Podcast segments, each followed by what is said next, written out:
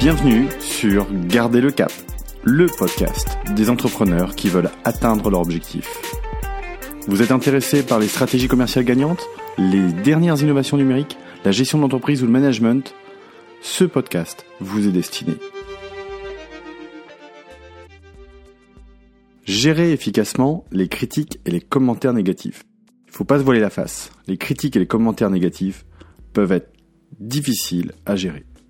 Comme dit le proverbe, il y a toujours une lueur d'espoir. Avec un peu de créativité et un petit peu d'humour, vous pouvez aussi transformer même le client le plus critique en client satisfait. Je vous propose 5 points pour réussir à gérer au mieux les critiques négatives. Le premier point est assez simple. Rappelez-vous que l'autre personne a le droit à son opinion. Il est important de se rappeler que chacun a le droit d'avoir sa propre opinion. Même si quelqu'un n'est pas d'accord avec vous ou dit quelque chose qui peut être offensant, il est important de ne pas le prendre personnellement. Cela peut être difficile lorsque vous êtes convaincu d'une position et que quelqu'un d'autre a une opinion différente. Mais apprendre à répondre d'une manière réfléchie, malgré ces différences, peut faire toute la différence dans le déroulement d'une conversation.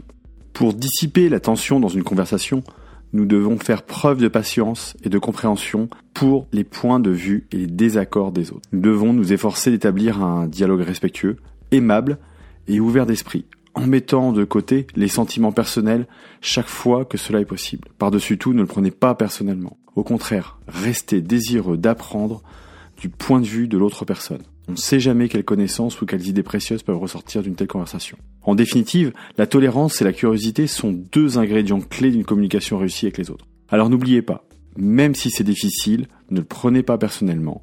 Laissez l'autre exprimer son opinion. Le deuxième conseil, ce serait d'essayer de voir les choses de son point de vue. Qu'est-ce qu'il essaye de vous dire avec son commentaire ou son avis? Les émotions des gens pendant les conversations peuvent être compliquées, surtout lorsque la conversation se transforme en dispute ou en querelle. Il est facile de considérer les déclarations ou les gestes des autres comme des attaques personnelles, mais il est utile de faire une pause et d'évaluer la situation avant de décider comment réagir. Au lieu de vous mettre en colère ou d'être blessé, pourquoi ne pas essayer de voir les choses de son point de vue? Ces commentaires peuvent avoir des motivations sous-jacentes qui n'ont rien à voir avec vous.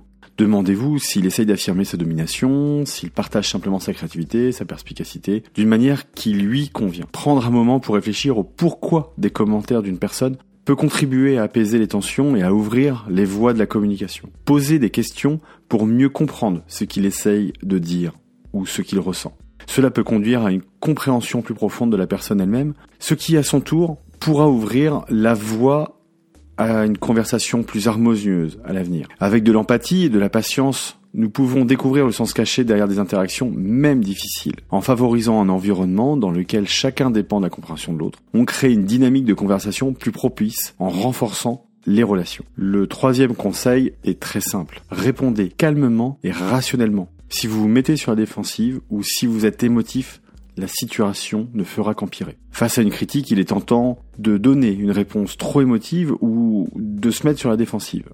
C'est particulièrement vrai dans les situations chaudes lorsque les esprits s'échauffent. Une des choses les plus importantes à retenir, cependant, est de rester calme et rationnel, quel que soit votre état d'esprit. Si vous réagissez d'une manière défensive ou émotionnelle, la situation ne fera que s'intensifier et deviendra de plus en plus difficile à résoudre. Au lieu de cela, respirez profondément, essayez de répondre de manière logique afin que les deux parties puissent travailler ensemble à une solution. Fournir une réponse immédiate n'est pas obligatoire et même rarement obligatoire. Laissez-vous une heure, une journée, une semaine parfois pour répondre.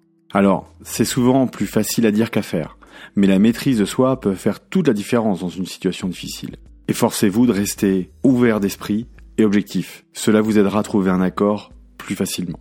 La prochaine fois que vous devrez faire face à une critique, ne soyez pas émotif et restez rationnel. Le prochain conseil est assez dur à faire parce qu'il s'agit simplement de le remercier pour ses commentaires. Même s'ils sont négatifs, ils sont toujours utiles d'une certaine manière. Comme tout le monde devrait le savoir, un feedback d'un client est essentiel à la réussite. Les informations fournies par les clients peuvent vous aider à comprendre leurs besoins, leurs préférences et leurs comportements. Ils peuvent également vous donner des idées sur la manière d'améliorer vos produits ou vos services. À l'ère du numérique, il est particulièrement important d'entendre les opinions des personnes extérieures à votre organisation. Même lorsque ces commentaires sont critiques ou négatifs, il est important de remercier ceux qui ont offert leurs idées. Reconnaître l'effort fourni par le client témoigne du respect et de l'appréciation qu'il a pour vous et vous donne l'assurance que vous écoutez sincèrement ses remarques. Remercier les clients montre non seulement que vous accordez de l'importance à leur contribution, mais les invite également à fournir des commentaires plus honnêtes lors des futures interactions, fournissant ainsi à votre entreprise ou à votre société des informations précieuses et des futurs clients potentiels. Ainsi que le retour d'informations soit positif ou négatif, remerciez votre client pour le temps et les efforts consacrés. Cela leur donnera le sentiment d'être écouté et ça renforcera la confiance entre votre entreprise et votre clientèle. Le dernier conseil, est à mon avis le plus important, c'est d'utiliser cette critique comme une occasion de vous améliorer. Tenez compte de ce que dit le client et utilisez-le pour apporter des changements. Les commentaires négatifs sont souvent difficiles à entendre, mais ils peuvent constituer une excellente occasion de développement. Plutôt que de l'aborder dans une perspective défensive, combative, utilisez la critique comme une occasion de vous remettre en question et d'améliorer vos points faibles. Identifiez ce qui doit être amélioré et faites le point sur la situation actuelle. En faisant l'effort de répondre positivement, en montrant que vous avez écouté, compris et valorisé ce qui a été dit, vous démontrez votre professionnalisme. Utilisez la critique en la reconnaissant comme une opportunité précieuse. Avoir connaissance de ses défauts est un pas important vers l'amélioration de sa relation clientèle. Pour finir, et pour résumer un petit peu ce qui a été dit, répondre à des commentaires négatifs peut être difficile. Il est important de se rappeler que la personne qui les a laissés a le droit à son opinion. Essayez de voir les choses de son point de vue et répondez calmement et rationnellement. Remerciez-le pour les efforts qu'il a fournis pour vous répondre, même s'ils sont négatifs. Et profitez-en pour améliorer votre produit, votre service clientèle. Et voilà, ce podcast touche à sa fin. Merci pour votre écoute. N'hésitez pas à partager cet épisode sur vos réseaux. N'oubliez pas de vous abonner et à très bientôt.